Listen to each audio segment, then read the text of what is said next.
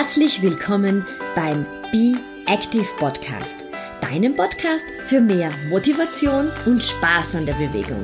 Mein Name ist Beatrice Drach und ich bin deine ganz persönliche Schweinehunddomböse. Und jetzt viel Spaß mit dieser Episode.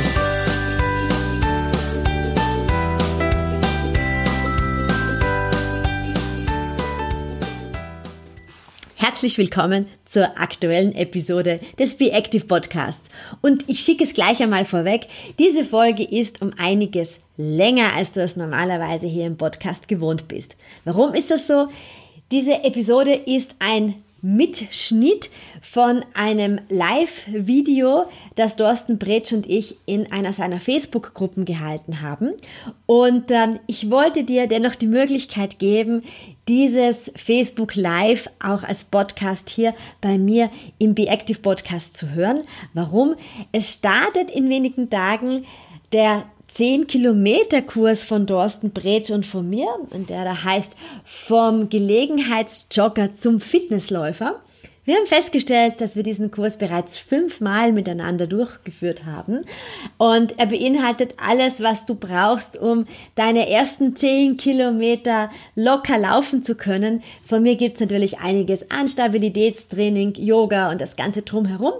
Aber mehr möchte ich dir jetzt gar nicht verraten.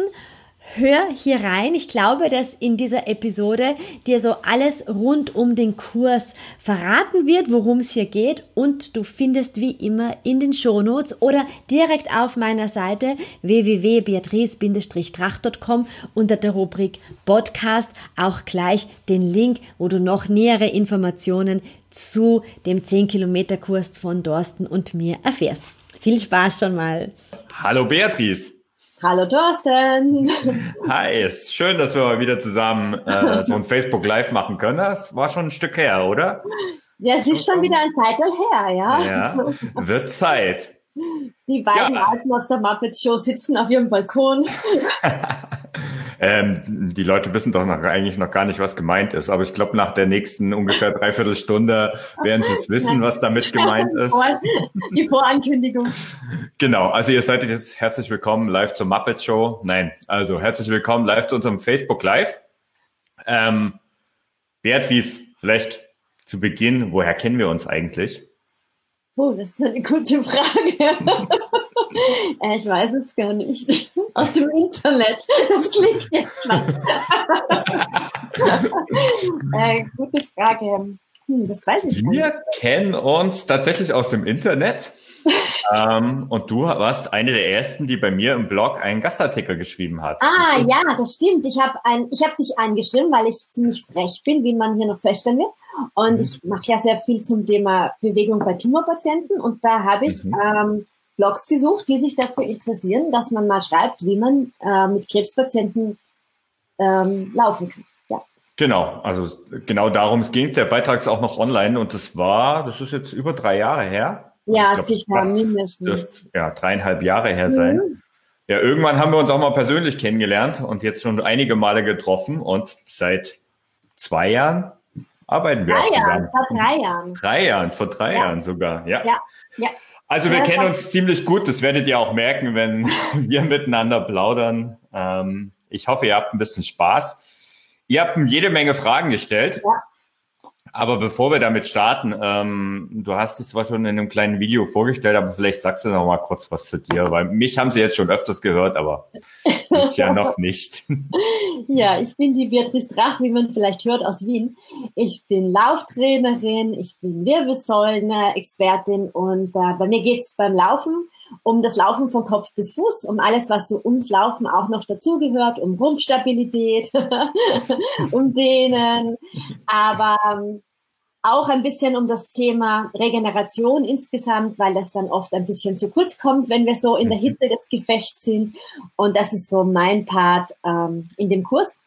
Und das ist auch der Part, den ich hier bei mir in Wien oder auch online versuche nahezubringen, dass man einen schönen Mix hat zwischen Laufen und den anderen Bewegungseinheiten, die das Laufen noch gesünder und noch schöner machen. Mhm. Also die, ich kann euch sagen, die Beatrice, die hat da viele spannende Dinge, also Dinge, die auch ich noch nicht gekannt habe oh, und, und, auch nicht so oft gemacht hat. Aber sie hat mich dazu über, davon überzeugt, dass das sehr wichtig ist und mittlerweile bin ich echt fleißig, auch was Stabi-Training angeht, zumindest wenn ich äh, äh richtig ambitioniert trainiere. Also ohne geht's bei mir nicht mehr. Ja, man und das halt dann irgendwann einmal raus, dass es zwar vielleicht nicht so super Spaß macht, weil man als Läufer mhm. halt doch natürlich lieber läuft, mhm. aber dass es ähm, ökonomischer ist, das Laufen, dass man sich weniger verletzt, dass man ähm, stabiler ist und dass es auch den Körper noch einmal zusätzlich eine schöne Form gibt. Mhm. Ist ja auch nicht unwichtig. Ja, ja, besonders wir wollen ja Frauen. Auch ne? sein, ja.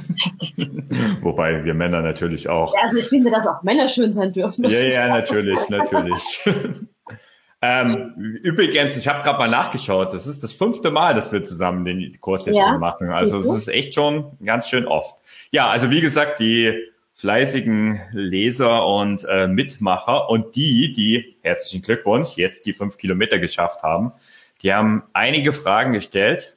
Ähm, ich würde sagen, wir beginnen mal damit. Ich mache das auch auf. Genau, also ich habe die mal vorbereitet. Ich werde sie vorlesen und ähm, ja, dann dir oder mir das selbst das Wort geben. ähm, die erste Frage kommt von Nenja. Ach so, übrigens in die Runde noch. Ähm, wenn ihr natürlich irgendwelche Ergänzungen habt, noch weitere Fragen. Also ich habe es hier offen. Ich sehe das, ähm, vielleicht ein bisschen mit Verzögerung. Also stellt Fragen in den Chat, dann werden wir die natürlich auch noch drauf eingehen. Aber die erste Frage kommt von Nenja. Ich habe das Gefühl, ich laufe recht verkrampft. Vor allen Dingen, da mir trotz neuer Laufschuhe meine Beine oft beim Laufen wehtun, vor allen Dingen in der Knieregion. Gibt es da spezielle Stabi-Übungen oder Tipps, wie man entspannter läuft?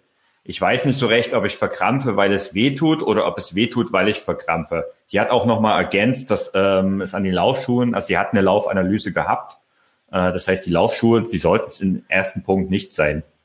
Aber ja, hast du da ein paar Tipps dazu, Beatrice? Ganz sicher sogar.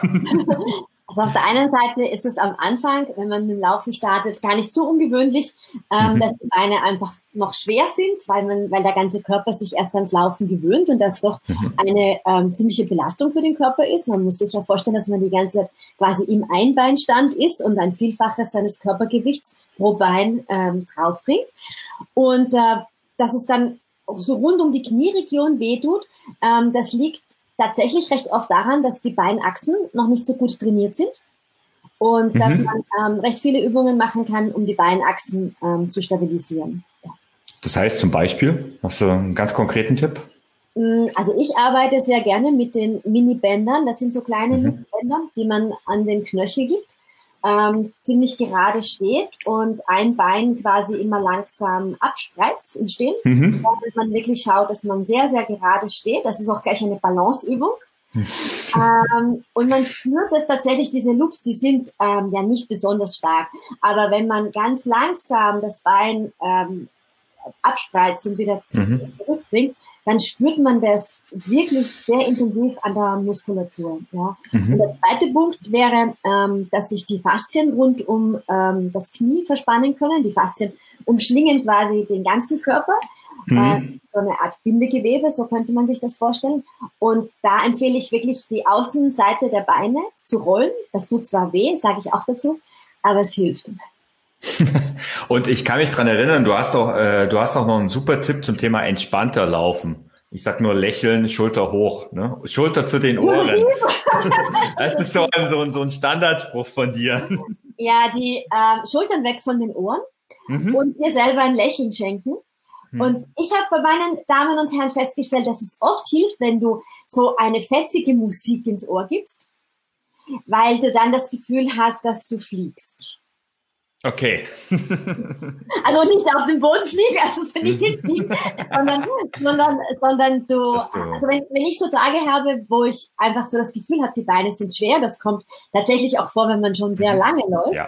Ähm, und dann, dann gebe ich mir so ordentliche, knallige Musik ins Ohr, dann flitzt das Ganze. Mhm. Okay. Ja, das, das, das, das ist eine gute Idee. Also das, das mache ich tatsächlich auch, wenn es so, so gerade wenn es wirklich zäh ist, dass ich dann eher, obwohl ich ja sonst der Podcast-Hörer bin, äh, beim Laufen dann eher auf Musik umstelle, um einfach einen besseren Rhythmus auch zu finden. Ja, Aber dieses, ja. dieses Verkrampfte, das ist schon so, dass ähm, ich glaube, es ist auch so eine Geschichte, viele versuchen besonders auf irgendwie Lauftechnik zu achten und so weiter. Ähm, das ist aber, das führt dann eher dazu, dass du am Anfang völlig überfordert bist mit den vielen Dingen, auf die du achten solltest. Und ja, das führt dann auch eher oft dazu, dass man verkrampft. Ich habe übrigens noch eine Frage von der Sibyl. Äh, braucht man unbedingt eine Laufanalyse, um passende Schuhe zu finden und zu kaufen? Ähm, ja, also ich, ich würde sagen ja. Wie siehst du das? Ja, auf jeden Fall. Ja. Also ich, ich spreche mich ganz, ganz dezidiert gegen das Laufen, äh, gegen das Laufen, gegen das Kaufen der Laufschuhe einfach aus dem Internet aus, mhm. weil ähm, ein Fachmann sehen sollte, wie du läufst und dass du auch die Möglichkeit hast, verschiedene Schuhe anzuprobieren. Ähm, denn nur weil ein Schuh gut ausschaut oder deine Freundin oder dein Bekannter den trägt, heißt das nicht automatisch, dass das der richtige Schuh für dich ist. Äh, und natürlich ist auch eine Laufanalyse im Shop nur eine Momentaufnahme. Ja. Aber ähm, dennoch ähm, ist es ja meist sehr effizient und ich würde auf jeden Fall am Nachmittag die Laufschuhe kaufen gehen, mhm. weil die Füße dann ähm, viel breiter sind. Wenn du die am Vormittag kaufst, dann ist der Fuß einfach noch also, viel kleiner. Je später am Tag, umso besser. Ne? Genau, ja, ja. Also kurz vor Ende vielleicht des ja. Shops ist es, ist es am, am zielführendsten. Und vielleicht auch für die Damen von uns nicht erschrecken, wenn die Laufschuhe um einiges größer sind als die Straßenschuhe.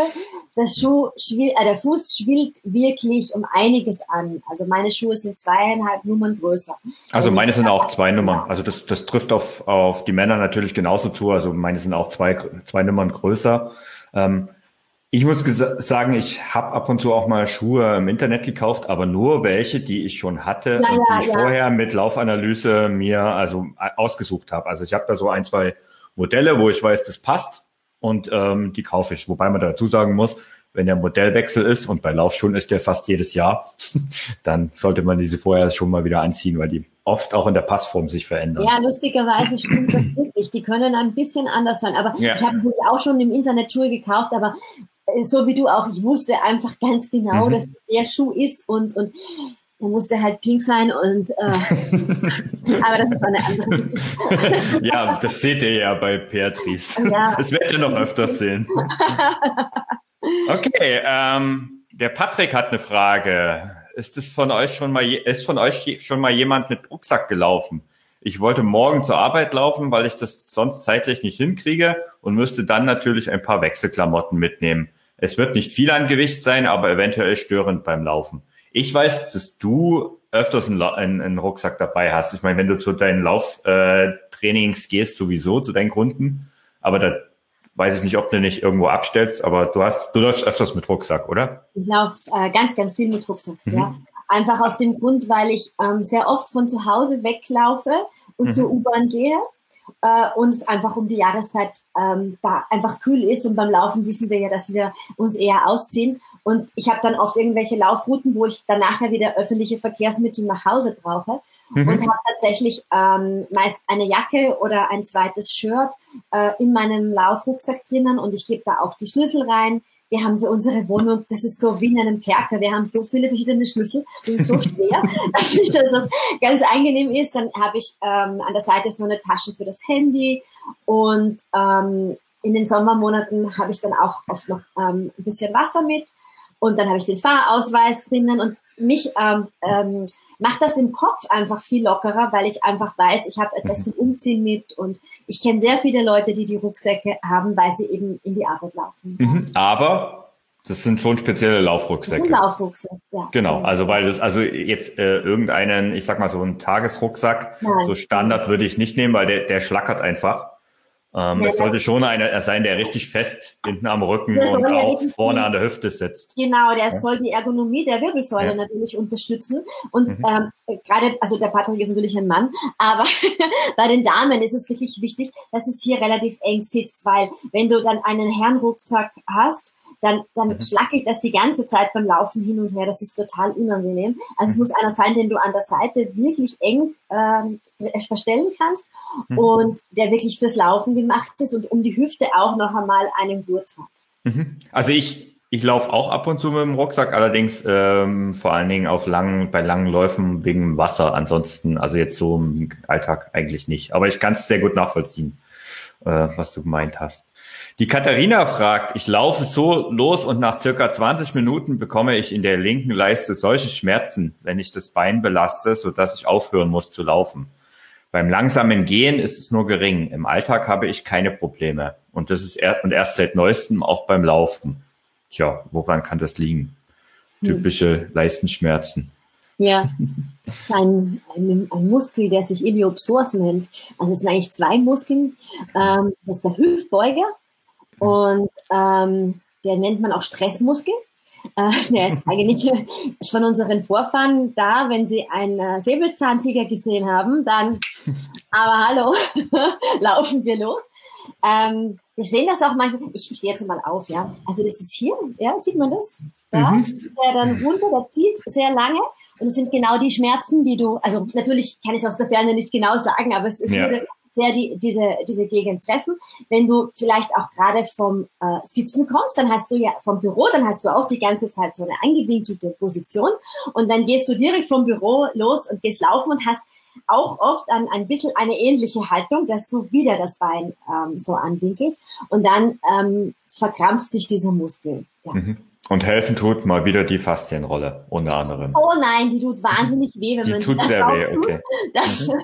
das ist wirklich nur, wenn man so richtig auf Schmerzen steht. das kann man schon machen, aber uh. Äh, mhm. Nein, Schmer äh, helfen tut ein großer Ausfallschritt. Und man schaut beim Ausfallschritt, dass das Steißbein nach unten zieht. Ich turne da jetzt einfach ein bisschen vor. Ich weiß, das sieht man, nein, das sieht man nicht. Also nee, das, wird, das wird nicht funktionieren. Man muss, die, man, muss die, man muss das Steißbein nach unten kippen. Ja? Mhm. Wenn du das Steißbein nach unten kippst und den Rumpf gerade hast, dann verlängerst du deinen Schritt so lange, bis du den Schmerz spürst. und das ist dann der Muskel. Und da hältst du für fünf bis zehn Atemzüge rein. Mhm. Ja. Also wir haben auch, aber zum Kurs kommen wir dann noch ähm, auch ein paar Übungen dazu ja. im Kurs. Er ist ein, ein richtiger, also der, der, der Hüftbeuger, der mhm. ist ein Klassiker, ja. Ja, genau, er ist ein Klassiker. Er ist ein Klassiker. Die Niki ist jetzt die zweite Woche erkältet und es wird schon wieder, es wird aber wieder besser. Ab wann kann ich denn eine kleine Runde laufen gehen? Und wie weit im Training soll ich zurückgehen? Ich war in Woche sechs. Vielleicht von mir da ein kurzer Kommentar dazu. Ähm, also mit dem zurück. Oder fangen wir mal so an. Wenn du erkältet bist, bitte, bitte, bitte warte, bis alle Symptome vorbei sind. Bis du wirklich wieder fit bist. Ähm, seid nicht über ehrgeizig, sondern pausiert lieber einen Tag länger als einen Tag zu kurz. Es ist wirklich so ein, es ist wirklich ein Fehler, den viele machen, die sagen, na ja, es ist doch eigentlich vorbei. Ähm, ja, ist aber eigentlich nicht, weil dein Körper ist in dem Moment, wenn du erkältet bist, mit ganz anderen Dingen beschäftigt als dass du dich noch im Sport sehr belastet. Moderate Bewegung ist okay. Das ist aber bei euch Laufanfängern aus meiner Sicht eher ein Spaziergang als ein Lauf. Und ähm, ansonsten, wie gesagt, äh, bei zwei Wochen Pause würde ich maximal die letzte Woche wiederholen und dann einfach weitermachen, vorausgesetzt du bist fit. Aber vielleicht äh, Erkältungszeit ist ja eh gerade. Das geht ja jetzt gerade so richtig los. Mhm. Ähm, Hast du vielleicht noch so einen Tipp, was hilft gegen Erkältung? Das hilft. Da gibt ja so vieles. ja, also einerseits bin ich da extrem streng bei meinen Damen und Herren. Ich lasse sie mhm. nicht laufen. Ja. Ähm, als Alternativtraining ähm, kann man zum Beispiel Nordic Walken machen, weil es den mhm. Puls nicht so stark rauf ähm, bringt. Und ich kenne das, wenn irgendwann einmal die Nase und so so voll ist, dann hat man das Bedürfnis, man möchte raus in die Natur gehen. Mhm. Also da eben spazieren gehen oder Nordic Walken, weil man dann die Wirbelsäule noch ein bisschen rotieren kann. Aber mhm. wirklich, man darf nicht vergessen, Erkältung ist schon eine Form von Krankheit. Also äh, und wenn du im Sommer ein bisschen erkältet bist, ist es was anderes als im ja. Herbst und Winter. Herbst und Winter kannst du dich dann wirklich noch massiver verkühlen und ähm, ja, man spielt mit seiner Gesundheit einfach nicht. Also die Woche auf oder ab oder wenn es zwei Wochen sind oder drei Wochen, man hat nur den einen Körper. Also da wächst nichts es ist, Also es ist, es ist tatsächlich nachgewiesen, dass viele ähm, Herzmuskelentzündungen auf genau ja. das zurückzuführen ist, dass Leute viel zu früh wieder angefangen haben, Sport zu machen. Gilt natürlich in erster Linie für ambitionierte Sportler, aber da gibt es echt einige Geschichten dazu. Ein, ein ganz falscher Ehrgeiz. Ähm, ja. Was ich nur als, Tipp vielleicht mitgeben kann um die, in der Jahreszeit ist wirklich ganz, ganz, ganz, ganz viel trinken, mhm. äh, weil das Durstgefühl ist natürlich jetzt ein bisschen anders als im Sommer. Aber wenn wir das Durstgefühl haben, ist meist eh schon zu spät. Mhm. Einfach wirklich viel trinken, weil dann die Schleimhäute wieder besser befeuchtet werden, weil jetzt fängt eben die Zeit an, wo die Räume wieder sehr stark überheizt werden. Mhm. Also viel trinken, vielleicht auch wenn du gerne Ingwer hast, ähm, Ingwer, Wasser aufkochen, ähm, viel Gemüse essen, viel mhm. schlafen. Mhm. Okay. Ich, ich habe hier mal noch ein paar andere Fragen. Die, die schiebe ich mal schnell ein. Ähm, ja, da geht es auch nochmal um die Erkältung, wie man weitermachen soll. Das haben wir eigentlich schon gesagt. Ähm, die Angelika sagt, ich bin Schnecken langsam. Da kommen wir, glaube ich, später auch nochmal dazu. Viel langsamer als die Gruppe. Muss ich erst am Tempo Fitness arbeiten oder kann ich den Zehnerkurs beginnen? Ich würde sagen, das sagt mal am Ende mal was, weil da kommt noch eine ähnliche Frage. Okay. Und ähm, die Kira fragt, könnt ihr bestimmte Faszienrollen empfehlen oder ist es egal, welche Marke man kauft? Also ich habe die Originalen da. Ich auch. Ähm, also, ich also Black Roll, die Black Roll ist ja die Marke. Ähm, ähm, ich habe die Black Roll, also ganz viele von ihnen. Dann habe ich eine, ein paar mhm. Rollen von Liebscher und Pracht, ähm, mhm. weil es so ein Set war. Und ehrlich gesagt habe ich das nur gekauft, weil meine Freundin das in New York hatte. Und ich, ich bin so gerne drüber gerollt, habe ich mir das auch gekauft. Äh, und dann Sind die anders als die Black, Black Roll?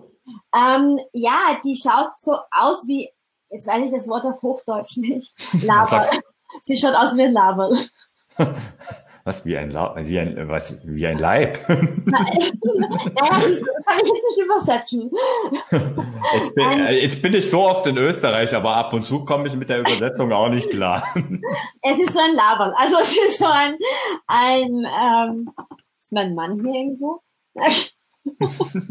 auch eine Übersetzung. Es ist nicht ganz wie eine Rolle, es ist ein bisschen wie ein Ei. Okay. Es ist wie ein Ei. Okay. Äh, und man kommt dann ein bisschen anders in die faszialen Strukturen. Und dann habe ich eine von der Firma Transatlantic Fitness, die auch das TRX hat. Ehrlich mhm. gesagt habe ich sie mir nur gekauft, weil sie pink ist. Äh, sie, sie, hat, die hat so ganz breite Rillen und die ist aber auch noch teurer als die anderen. Also die würde okay. ich jetzt nicht kaufen. Also gibt aber auch immer wieder bei, bei Aldi und, und genau. so. Äh, also wirklich, da, wenn es ein günstiges Angebot gibt, kauf es. Ja, würde ich auch so sehen. Also ich glaube, da kann man nicht so viel falsch machen. Ähm, vielleicht noch eine Frage von Jana. Bei uns hat es heute Morgen schon gefroren. Auf einer Brücke war es ganz schön glatt. Was machen wir da im Winter? Habt ihr Tipps? Hast du Tipps zum Laufen im Winter? Also ich würde sagen, wir laufen auf jeden Fall. Wir laufen im Winter. Ähm, definitiv bei der Frage, die das, die die Brücke betrifft, ja. Da ja. muss ich dir sagen, über Brücken gehe ich eigentlich immer, weil das ist prinzipiell halt einfach eine erhöhte Rutschgefahr. Aber wir laufen ja nicht die ganze Zeit nur über Brücken. Also über Brücken mhm. kannst du schnell drüber gehen. Äh, und ansonsten empfiehlt sich im Winter ähm, wenn man wirklich in einer Gegend wohnt, die halt viel Eis hat, ähm, dass man sich dementsprechend Schu äh, Laufschuhe kauft, die ein mhm. besseres Profil haben. Also nicht so ein glattes Profil wie die äh, Sommerlaufschuhe. Das hilft eigentlich gut. Und ähm, ja. Also ich habe, ich kann auch empfehlen im Winter. Ähm, also zum einen Gore-Tex-Schuhe sind ganz praktisch, weil die ja. halten dann eher die äh, Füße trocken. Ja. Ähm, aber auch, also ich habe paar Trailrunning-Schuhe die äh, ich im Winter, die haben einfach ein viel besseres Profil, ja. wenn's, aber die nutze ich ehrlich gesagt aber wirklich nur, wenn wirklich Schnee liegt, weil ansonsten sind mir die auch zu schwer, weil die sind deutlich schwerer als normale Laufschuhe und ähm, ja, also ich glaube, also bei Glatteis sollte man natürlich nicht unbedingt, also bei extremen Glatteis nicht laufen gehen, aber ansonsten gibt es eigentlich fast kein Wetter, wo man nicht laufen gehen kann. Ja. Und das mit der Brücke kann ich bestätigen, besonders, also besonders wenn die Brücke aus Holz ist, was es ja hier und da mal bei Fußgängerbrücken gibt, da ist es mhm. besonders glatt. Ja. ja, also da würde ich doch wirklich eher empfehlen, dass man da äh, Ausfallschritte drüber macht. Genau. Die Christine fragt, heute muss ich euch auch noch eine Frage stellen. Ich habe häufig, wenn die Laufeinheit nicht nur ein Spaziergang war, danach Kopfschmerzen. Die üblichen Verdächtigen, nichts getrunken und so weiter, habe ich schon durch. Während des Lauf habe ich gar nicht das Gefühl, mich zu überanstrengen. Ist das ein gängiges Problem oder habt das nur ich? Und dann hat sie noch ergänzend dazu geschrieben, Am Montag bin ich die fünf Kilometer gelaufen, problemlos, zumindest für den Kopf. Und gestern pro Kilometer 30 Sekunden schneller als normal, problemlos für den Kopf. Der Neurologe hat gesagt, dass es daran liegen könnte, dass der Blutdruck nach dem Laufen zu stark ansteigt und dann zu schnell wieder zu weit abfällt. Ich habe jetzt die Order, Blutdruck zu messen und das zu überwachen. Und das nächste Mal werde ich sehen, was Sache ist. Ich habe übrigens Glück mit meinem Neurologen. Neurologen, er läuft selbst und speist mich nicht mit, dann hören sie halt mit Laufen auf ab. Nur sagt er halt, ich soll über den Schmerz hinauslaufen. Das ist ja immer so eine Geschichte. Ähm, ja, hast du Tipps zum Thema Kopfschmerzen? Also ich meine, ich habe das ja auch schon öfters gehört. Also ich selbst habe es noch nie gehabt, mhm. ähm, habe es aber schon von einigen gehört. Also ich bin selber auch eine Kopfschmerzpatientin. Von meiner Mama habe ich Migräne geerbt. Mhm. Ich muss sagen, wenn ich richtig Kopfschmerzen habe, dann kann ich einfach nicht laufen. Also dann ist es wirklich aus. Dann hast du aber vorher schon, ne? Ja, dann habe ich es vorher schon, genau. Ja. Und ich kriege tatsächlich auch Kopfschmerzen nach dem Laufen, wenn ich mich ähm, stark angestrengt habe, also bei Wettkämpfen und danach zu wenig getrunken habe. Also es hm. geht oft wirklich um das Trinken danach. Ich bin jemand, der nach dem Wettkampf vergisst zu trinken oder wen, offensichtlich zu wenig trinkt, also we weniger trinkt, als mein Körper benötigen würde. Mhm. Äh, und ich habe das jetzt mittlerweile so richtig festgestellt, dass es eben das Trinken nach dem Lauf ist, das mir fehlt. Also wenn ich wirklich so ähm, die Komfortzone deutlich überlaste, äh, überla verlasse und wettkampfmäßig unterwegs bin, dann mhm kriege ich ein paar Stunden später ziemlich starke Kopfschmerzen. Ja. Okay. Ja, das mit dem Trinken ist so eine Geschichte. Ähm, das, das kenne ich auch von mir, dass ich da ab und zu das nach dem Training einfach vergesse, wenn ich gerade ja. so ein lockeres Training gemacht habe und nicht, mich nicht so angestrengt gefühlt habe. Ähm, ist aber nicht gut, wirklich nicht gut. Ja. Und, und was das, ich meine, was den Blutdruck betrifft, ja, und was der Neurologe dann gesagt hat, also da, da würde ich einfach wirklich eben gut drauf schauen, ja, ja. dass man da ja. eben ähm, sich da an die Vorgaben hält und Blutdruck misst, ja, damit man einfach mal so ein Gefühl bekommt, vielleicht mhm. auch über die Tage, wo man läuft, mal den Mittelwert ausrechnen, wie der Blutdruck da immer gewesen ist. Oft ist es ja auch ein bisschen wetterabhängig, ja, bei Föhnlage oder Wetter äh, mhm. stellt sich um, dann ist man auch ein bisschen empfindlicher. Okay, die äh, Christine wohnt zwar jetzt nicht in der Gegend, das weiß ich, wo besonders viel Föhn ist, aber äh, je nachdem, wo sie halt ist, sie ist auf öfters ja. unterwegs, ja. Die Gisela fragt, ähm, so gerade noch rechtzeitig einen Lauf abgehakt. Eigentlich war es gar nicht so schlimm, aber es wäre auch gelogen, wenn ich behaupten würde, dass es mir Spaß gemacht hätte. Das hatte ich erst einmal. Was muss ich tun, damit das Gefühl bei jedem Lauf eintritt? Hast du bei jedem Lauf Spaß, Beatrice? Nein. Eben, ne? Also. also das, ist, das ist sehr lustig, weil es hat mich vor ein paar Tagen eine Dame eingeschrieben, die bei mir einen Trainingsplan hat und hat sie geschrieben, hm. ich bin so frustriert, bin gelaufen, es hat mir überhaupt keinen Spaß gemacht. Was tue ich da? Dann habe hm. ich gesagt, das nächste Mal einfach wieder laufen. Kennst mhm. du das? Hat sie gesagt. Ich habe gesagt, ja, wenn ich aufgehört hätte, jedes Mal, wenn ich nicht keinen Spaß habe, würde ich einfach nicht mehr laufen. Ja, und viele, viele Dinge nicht, nicht machen, die ja. eigentlich gut tun. Also ja. ich, ich, ich finde auch dieses, also dieses, natürlich darf es Spaß machen und ab und zu tut es auch. Und es ist auch äh, richtig und wichtig. Meistens ist es sogar so, dass man zumindest, wenn man so die ersten Minuten ähm, reingekommen ist, dann irgendwann einfach ja, wobei man ist immer eine Frage, wie definiert man Spaß? Aber es ist ja so eine Entspannung, es ist so ein gutes Gefühl einfach. ich liege aber nicht lachend am Boden oder so. Ähm, ja, man kann schon auch so Tage haben, wo so echt so ein Grinser kommt, wo man fast ein bisschen schwachsinnig aussieht, wenn man so ja. das äh, grinst. Aber es gibt einfach Tage, da hat man so quasi in seinem Plan, man muss diese und jene Einheit machen und dann denkt man sich so, man hat Blei an den Beinen und eigentlich möchte man lieber Schach spielen. Warum tut man das? Das ist alles ein Blödsinn. Äh, ja, und beim nächsten Mal macht es dann wieder Spaß. Genau, und ähm, also was mir am meisten Spaß macht, wenn ich über ein paar Wochen meine Entwicklung sehe. Wenn ich mer merke, dass ich einfach besser werde. Das ist zum Beispiel was, wo ich, da habe ich richtig Spaß dran, wo ich sage, das ist, das ist etwas, das finde ich einfach toll. Hm. Okay, ähm, wie oft soll man eigentlich Stabi-Training machen, fragt die Brigitte. so oft das möglich. Nein. Naja, also, ist so, ja. Doch. Ich empfehle es ähm, mindestens zweimal die Woche. Also mhm. quasi, wenn man etwas zu hoch ansetzt, dann neigt man dazu, dann irgendwann einmal was zu streichen. Und bei zwei bis drei Mal, wenn man sich vornimmt, ist es realistisch, dass man es eineinhalb Mal macht. Also würde ich das mal so empfehlen. Ich sage auch immer, man kann Stabi-Training auch ganz gut ins Laufen mit einbauen mhm. und bei Laufeinheiten Übungen dazu machen. Das, das ist zum Beispiel was, das habe ich von dir gelernt. Das habe ich ähm, so nie auf dem Schirm gehabt, weil ich habe hab das immer von, vom Laufen getrennt, aber du bist mhm. ja die Meisterin der Parkbänke. Ja. also wenn, wenn ihr mal mit Beatrice laufen geht, da seid ihr vor keiner Bank sicher. Naja, du hast dich gedrückt letztes Mal. Sag's nicht so laut. Aber dafür haben wir schöne Fotos gemacht von Gänsen und so. Ach, das war in Düsseldorf, stimmt. Ja. Genau, also das, ähm, also du versuchst es oft zu, in, äh, zu integrieren, auch bei den Kunden, dass es einfach äh, eine Einheit ist, aber man kann das natürlich auch wunderbar zu Hause machen. Ähm, genau. Und es sollte eben es muss ja keine stundenlange Einheit sein, ne? Also Nein, 20, 20 Minuten sind da. Das ist ja das Schöne am Stabi-Training, dass es eigentlich hm. eher kurz und knackig ist. Also mhm. es sind so meistens 20 Minuten mhm. und diese Sache mit dem Backbank hat einfach das den Hintergrund, dass es so wie ein Anker ist, den man im Kopf hat. Und wenn man so eine Bank sieht, dann mhm. fällt einem ein, dass man eigentlich gleich wieder ein paar Übungen machen könnte, Liegestützen und okay. Das ist halt einfach so, um sein eigenes Gehirn ein bisschen zu programmieren, weil wir vergessen ja gerne Sachen, die wir nicht so gern machen.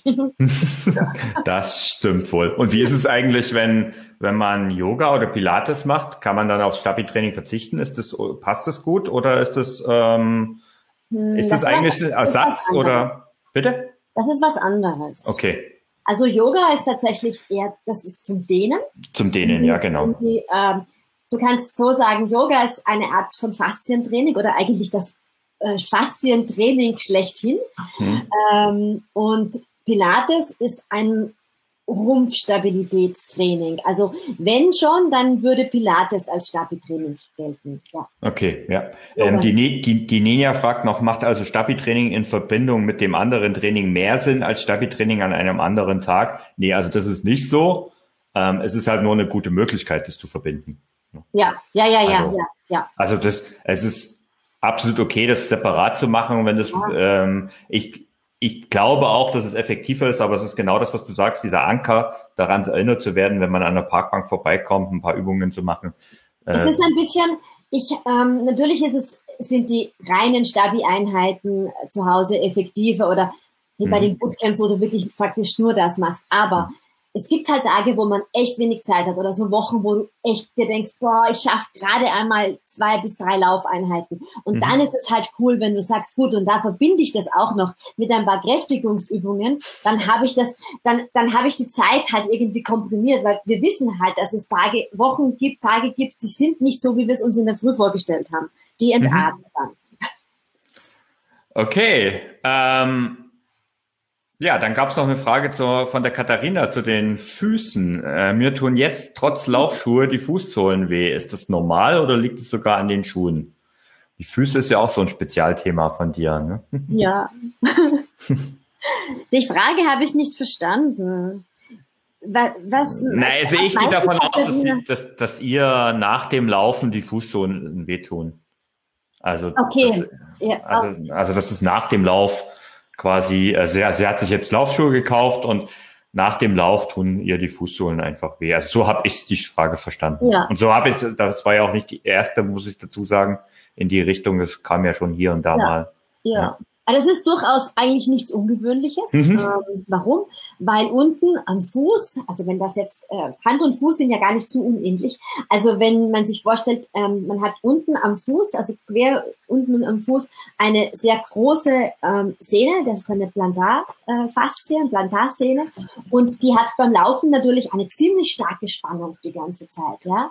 Und ähm, um diese Spannung abzubauen, und das kann dann einfach wehtun, ja. Und dann mhm. Spannung abzubauen, Frauen ist es gut, sich von Anfang an als Läufer mit Fußgymnastik auseinanderzusetzen. Und das, das ist etwas, was total wenig Zeit in Anspruch nimmt, weil du gehst ja auch duschen, also normalerweise mhm. nach dem Laufen. Und man kann sich einfach angewöhnen, dass man nach dem Laufen sich hinsetzt, also nach dem Duschen, äh, sich hinsetzt, eine Fußcreme nimmt und die ganze, die ganze, ganzen Fuß richtig durchmassiert mit einer Fußcreme. Und das ist schon mal der erste Schritt, um die Fußsohle wirklich schön aufzulockern. Mhm. Ein zweiter Punkt ist, sich einen Ball zu kaufen, ähm, mhm. so Igelbälle, die haben so Stacheln.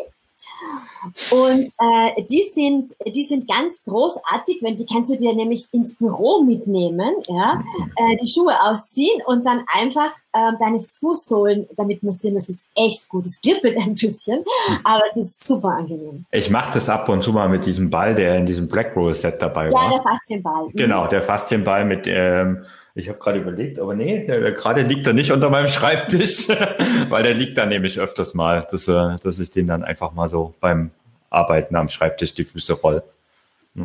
Genau, ja. also das ist nichts Ungewöhnliches und mhm. ein, ein paar Minuten in Fußgymnastik zu investieren ist auf lange Sicht ähm, wirklich sehr, sehr lohnend.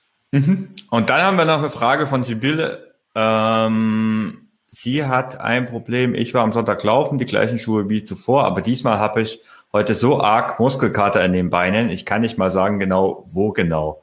Wenn ich das Fußgelenk kreise, äh, dann tut ringsrum alles weh.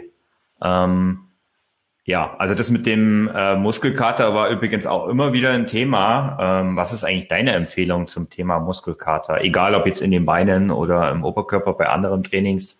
Dehnen. Dehnen, okay. Ja, also die Muskelkater, äh, Muskelkater, ja, Muskelkater an den Beinen, so wie es äh, da jetzt beschrieben ist, zum Beispiel mhm. Wade und so, ist eigentlich auch ganz klassisch, ähm, dass mhm. äh, nicht gedehnt wurde. Und das Dehnen an der Wade hat auch noch einmal den großen Sinn, dass eben die Achillessehne sich nicht so stark verkürzt und mhm. in weiterer Folge es auch nicht zu Problemen mit Fersensporen etc. kommt, weil es zieht die Wadenmuskulatur dann letztendlich weiter runter in die Fußsohle und viele Probleme, die unten am Fuß sind, sind eigentlich aus einer zu harten Wade entstanden. Okay. Also ähm. mein Tipp wäre entweder gleich, also jetzt im Herbst zu Hause zu dehnen oder sich mhm. wirklich nach dem äh, Lauf über die Faszienrolle zu werfen äh, und äh, wirklich durchgäng, durchgängig zu rollen und ein paar Minuten auch wirklich ins Dehnen zu investieren. Mhm. Und ich möchte es nochmal betonen, weil du das so, du hast es jetzt zwar gesagt, aber ich wollte es nochmal unterstreichen. Äh, jetzt im Herbst und auch im Winter das Ganze bitte zu Hause und ja. vielleicht auch nach dem Duschen. Ähm, einfach um ja. wirklich ähm, der Erkältung vorzubeugen. Ja, also das ähm, lange Stehen, also wenn du, wenn du im Freien dehnst, dann nur dann, wenn du dir irgendwas noch Wärmeres übergezogen hast, ja, mhm. wenn du halt einfach sagst, ja, da steht irgendjemand mit einem Mantel und dann dehnst du, aber normalerweise hat man ja niemanden, der einem diese Sachen bringt. Äh, deswegen würde ich eher empfehlen, schnell nach Hause, mhm. ganz ausziehen, unter die Dusche, in der Dusche ein paar Streckübungen zu machen, die Muskulatur wird dann wieder warm und dann äh, zu dehnen. Mhm. Ähm was auch immer wieder Diskussion war, ich habe das in der Gruppe ähm, gar nicht weiter verfolgt, beziehungsweise nicht weiter äh, kommentiert, aber es wird ja immer wieder empfohlen, äh, wenn es sobald das Wort Muskelkater fällt, schrei schreibt spätestens im zweiten Post jemand von äh, Magnesium. Was hältst du denn eigentlich davon? Ich habe da gerade vor kurzem eine Folge aufgenommen mit einer Diätologin zum Thema Supplementierungen mein Spezialthema. Äh, sagen wir es hier auch gleich.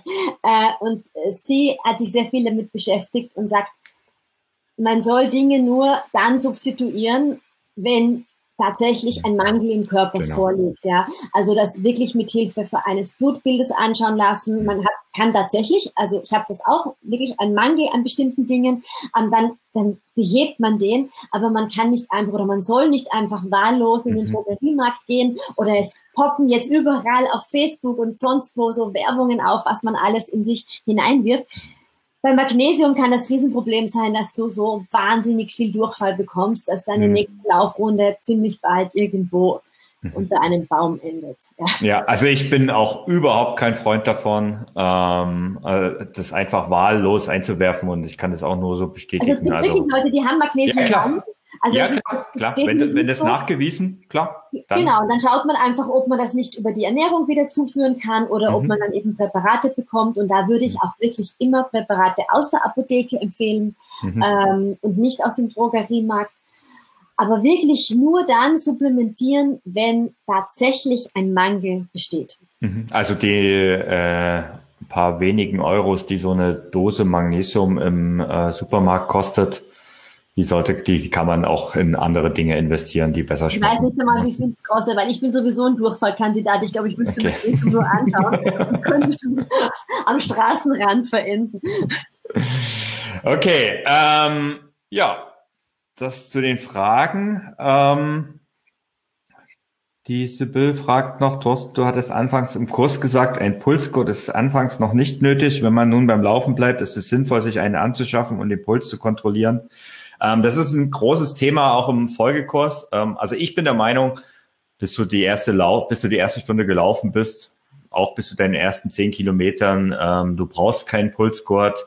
Ähm, es ist am Anfang eher, du wirst mit den Werten noch nichts anfangen können, weil du brauchst einfach einen Maximalpuls. Du musst wissen, was dein Maximalpuls ist, oder du musst eine, ähm, eine äh, Laktatanalyse gemacht haben, aber ähm, das ist einfach für Anfänger noch nicht notwendig. Später ist es durchaus sinnvoll und macht, macht Sinn, aber im Moment ist es nicht so und auch im Folgekurs wirst du es nicht brauchen. Es wird aber im Kurs ähm, eine Lektion dazu geben, wo es direkt um Pulsmessung geht und, und wie du das Ganze, wie das Ganze eigentlich funktioniert.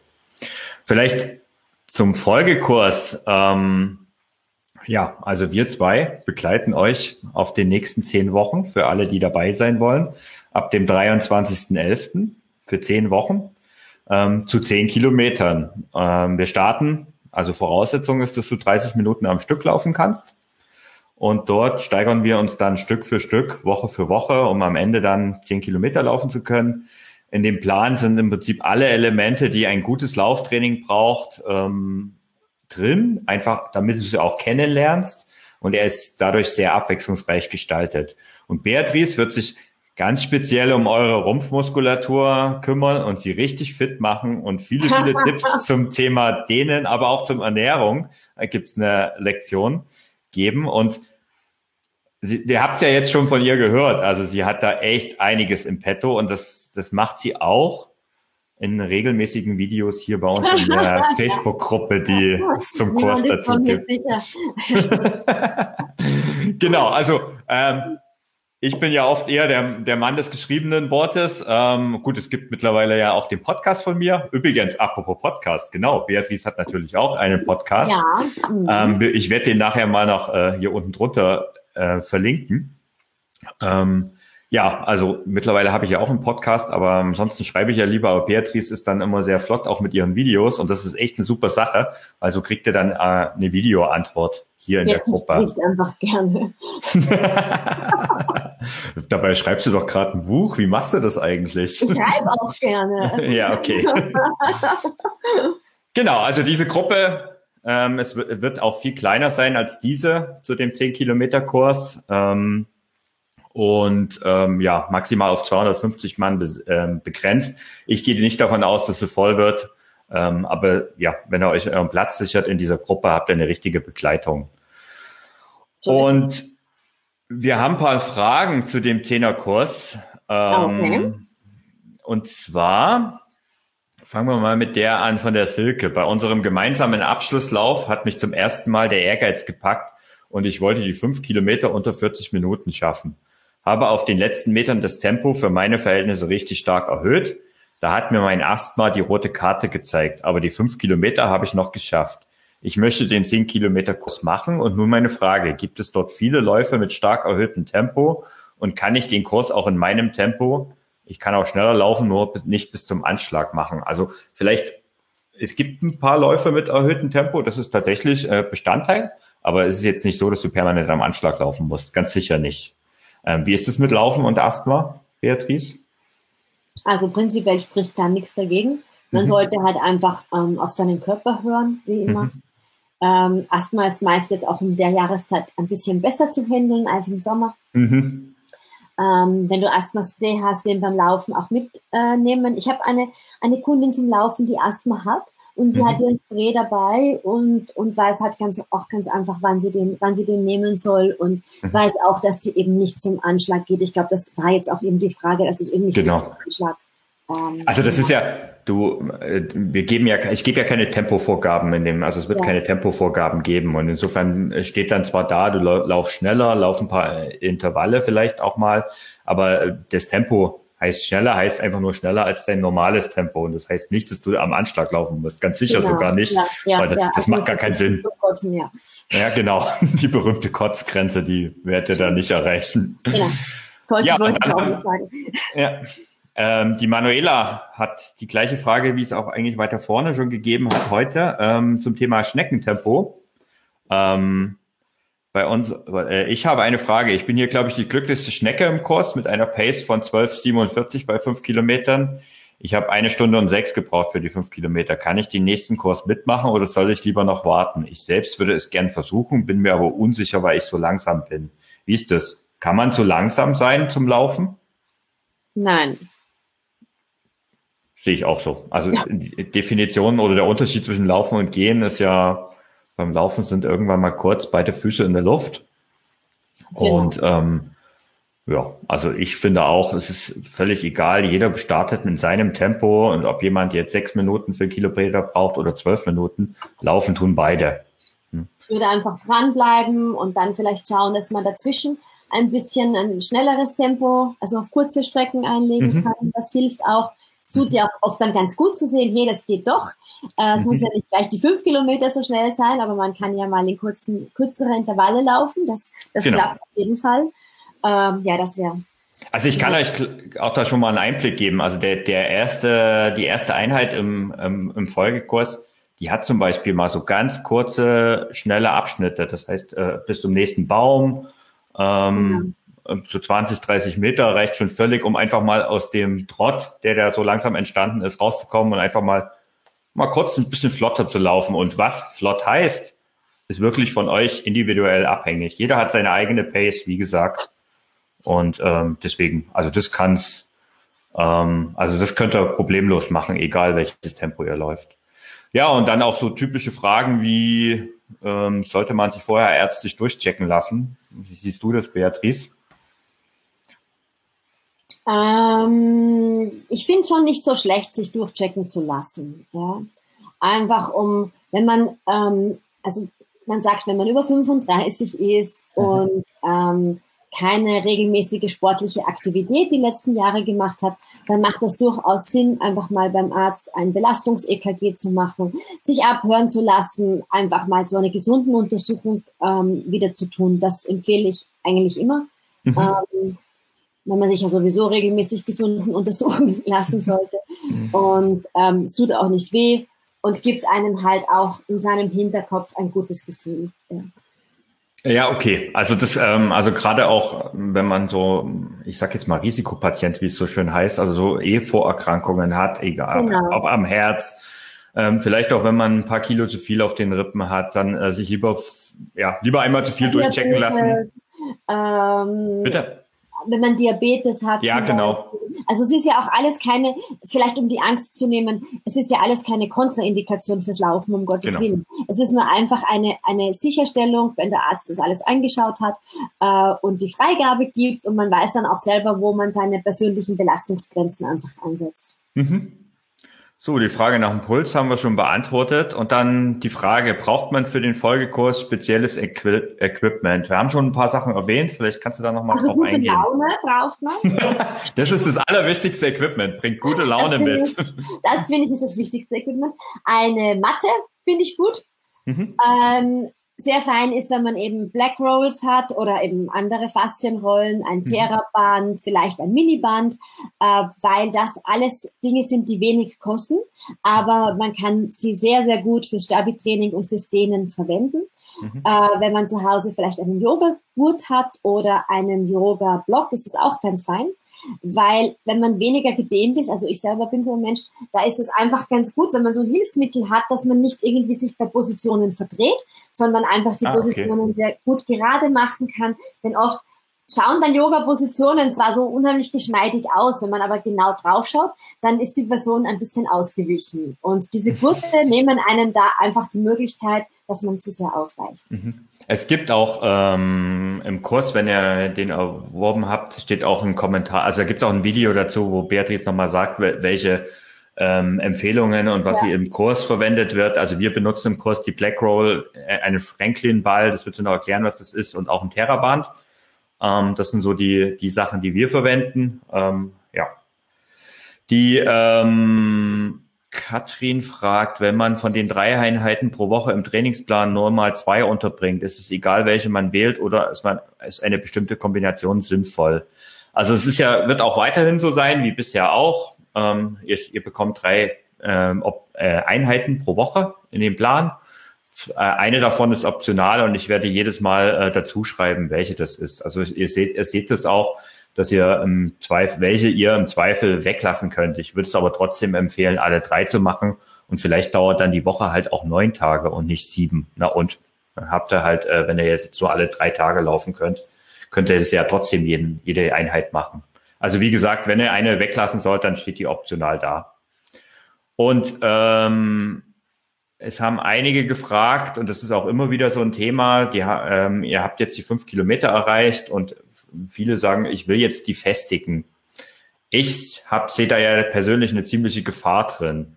Ähm, aber wenn du jetzt sagst, du willst gar keine zehn Kilometer laufen, ähm, wäre es trotzdem interessant, den Folgekurs zu machen. Und warum ist eigentlich besser, zehn Kilometer zu laufen als fünf Kilometer? Ist es besser, Beatrice? Man kommt weiter. Aber davon einfach abgesehen, du, also wenn du sagst, du möchtest immer fünf Kilometer laufen, ähm, dann limitierst du dich ja bei ganz vielen Laufstrecken zum Beispiel. Ne? Weil das Schöne am Laufen ist ja einfach überall hinkommen zu können. Äh, und äh, dieser lange Atem, den du beim Laufen brauchst, das ist so eine Analogie des langen Atem fürs Leben. Mhm. Und dadurch finde ich es einfach gut, ähm, immer wieder ein bisschen seine Laufumfänge zu steigern und nicht um da an Wettkämpfen teilzunehmen. Das muss man nicht. Man muss keinen Halbmarathon und auch keinen Marathon oder keinen Ultralauf laufen, überhaupt nicht. Aber es ist einfach gut, so zehn bis zwölf Kilometer laufen zu können, weil meiner Erfahrung nach sind die schönsten Laufstrecken immer so in dieser äh, Kilometeranzahl zu finden. Ja, und es ist auch so, viele wollen ja dann auch ein bisschen schneller werden, weil irgendwann kommt ja, ja so der Ehrgeiz durch. Und ähm, um schneller zu werden, musst du erstmal aus meiner Sicht länger laufen können. Absolut. Also da reicht, da reicht es nicht einfach so, ich sag jetzt mal 40, 45 Minuten zu laufen, sondern da sollte man schon eine Stunde und länger laufen können, dass man einfach erstmal eine Grundkondition hat und dann erst sich eigentlich auch um die Geschwindigkeit kümmern. Also um die fünf also. Kilometer schneller laufen zu können, äh, zehn Kilometer laufen. Zehn Kilometer laufen. Genau. Ja, das, das ist jeder Trainer. Du brauchst einfach diese Grundlagenausdauer, die du dir über lange, langsame Läufe holst. Genau.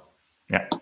Und ähm, ja, gesundheitlicher Vorteil, ich meine, bessere Ausdauer äh, bringt, du hast es eigentlich auch schon gesagt, hilft dir im Alltag auch. Der lange Atem, ja. Ja, genau, der lange Atem. Genau, jetzt schaue ich mal, ob wir noch ein paar Fragen hatten. Pulsgurt haben wir beantwortet, Stabi-Training haben wir beantwortet, Faszienrolle haben wir beantwortet, haben schon ganz schön viel beantwortet. Ja. Ähm, es freuen sich auch schon viele auf den Kurs. Vielleicht ähm, habt ihr es schon gesehen. Ähm, ab sofort könnt ihr den Kurs kaufen.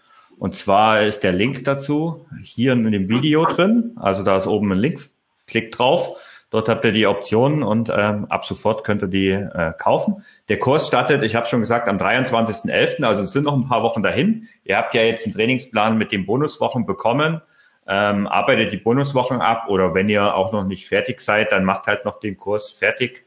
Ähm, wir starten im Prinzip, ich sag mal ungefähr da, wo wir am Ende der Woche sechs bis sieben gestanden sind. Also schon etwas zurück, dass wir dort einsteigen mit den 30 Minuten und nicht mit fünf Kilometern. Ähm, insofern ähm, hole ich schon euch ab, wo ihr steht und äh, gehen dann einfach Schritt für Schritt weiter. Ähm, Eine Frage habe ich noch gefunden. Ja, okay. Ab wann macht es Sinn, sich für einen Wettkampf anzumelden? Ah ja, genau. Ich habe auch noch eine gefunden. Ja, dann sag mal was zum Wettkampf. Immer. Ja. das ist nämlich ein Punkt. Das finde ich super spannend. Das ist nämlich so der, Punkt, mit dem, weswegen ich das so skeptisch sehe, äh, zu sagen, ähm, ich halte jetzt einfach meine fünf Kilometer. Nicht, weil äh, ich jetzt unbedingt will, dass ihr den Kurs kauft. Das ist äh, nicht der Grund. Der Grund ist, gerade jetzt im Winter, du, ja, du hast dann kein Ziel mehr. Eben. Und äh, die Gefahr, die einfach besteht, zu sagen, ich laufe jetzt zweimal die Woche, dann wird oder dreimal die Woche, dann wird es irgendwann zweimal, einmal und irgendwann gar nicht mehr. Und wenn du ein Ziel hast und zehn Kilometer können ein tolles Ziel sein oder eben auch ein Wettkampf kann ein tolles Ziel sein, dann bleibt man einfach viel, viel, viel motivierter. Man muss sich zum Beispiel vorstellen, dass jetzt ähm, so viele Adventläufe sind, äh, also so Volksläufe, so fünf bis sieben Kilometer, fünf Kilometer Läufe gibt's jetzt ganz, ganz viele. Und das finde ich einfach total schön, ähm, auf mhm. dem Weg zu den zehn Kilometern sich einfach gleich dazwischen für fünf Kilometer Bewerbe anzumelden, mhm. weil es eine schöne Stimmung ist und es macht einfach Spaß. Und unser Gehirn braucht auch irgendwie immer etwas, wonach es dann hinstreben kann. Ja, und das ist halt so ein konkretes Ziel, auf das man hinarbeiten kann. Mhm. Und deswegen bin ich ein großer Fan davon, sich möglichst früh einen kleinen Wettkampf mhm. als Ziel zu setzen. Läufst du eigentlich äh, Neujahrslauf oder Silvesterlauf? Machst du da sowas mit? Ich habe das immer mitgemacht, aber ich bin heuer und ich war auch die letzten Ach, Jahre. du bist ja gerne unterwegs, ne? Dort, wo es sehr, sehr warm ist. Und das würde mich auch nicht stören, aber ich bin heuer auf so einer Insel. okay. Also ich laufe gerne, ähm, den, also bei mir ist es ein Silvesterlauf in München ähm, und ich finde das immer so eine besondere Stimmung. Das ist so das ähnlich ist wie bei diesen schön. Adventslaufen. Ja. Habe ich früher Weil, also in Wien ganz, ganz oft mitgemacht. Wir haben das äh, über die Wiener Ringstraße verkleidet und ich mache aber jedes Jahr mit Kunden bei äh, Adventläufen mit. Mhm. Und das finde ich total schön. Nachher geht man einen Punsch trinken und auch, sind auch oft Leute verkleidet, also als, als Weihnachtsmänner oder Christkinder mhm. und so. Das, ich ich finde das total schön. Okay. Ich habe noch eine schnelle Frage von der Kira. Äh, wann ist es sinnvoll, mehr als ein Paar Laufschuhe zu nutzen? Das ist eine gute Frage tatsächlich. Immer als Frau. ja gut, als Mann auch, aber ähm, braucht man die wirklich als Einsteiger sofort?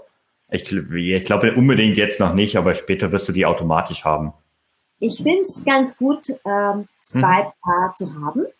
Und zwar aus zwei Gründen. Der erste Grund ist gerade in der Jahreszeit jetzt, wo es ein bisschen äh, Wasserlacken gibt hm. und so, ist halt oft so, dass der eine Schuh dann äh, nass ist. Und dann Auf Deutsch Pfützen. Pfützen, ja. Also bei mir heißen die Wasserlacken. Also wo auch immer, also das nasse Ding, wenn man da reinkommt, äh, dann braucht es oft ein bisschen, bis ähm, der Schuh wieder aufgetrocknet ist. Und das Zweite ist, dass wir von den Füßen einfach wissen, dass es ganz gut ist, wenn man unterschiedliche Schuhe hat, zum Teil auch wirklich von unterschiedlichen Marken, weil jede Marke ein bisschen anders schneidet und der Fuß unterschiedlich arbeiten muss in den ähm, verschiedenen Schuhen. Ja. Mhm. Okay. Das tritt schon so ein Gewöhnungseffekt ein. Ja, okay. Ja. Gut, dann sage ich vielen Dank, Beatrice.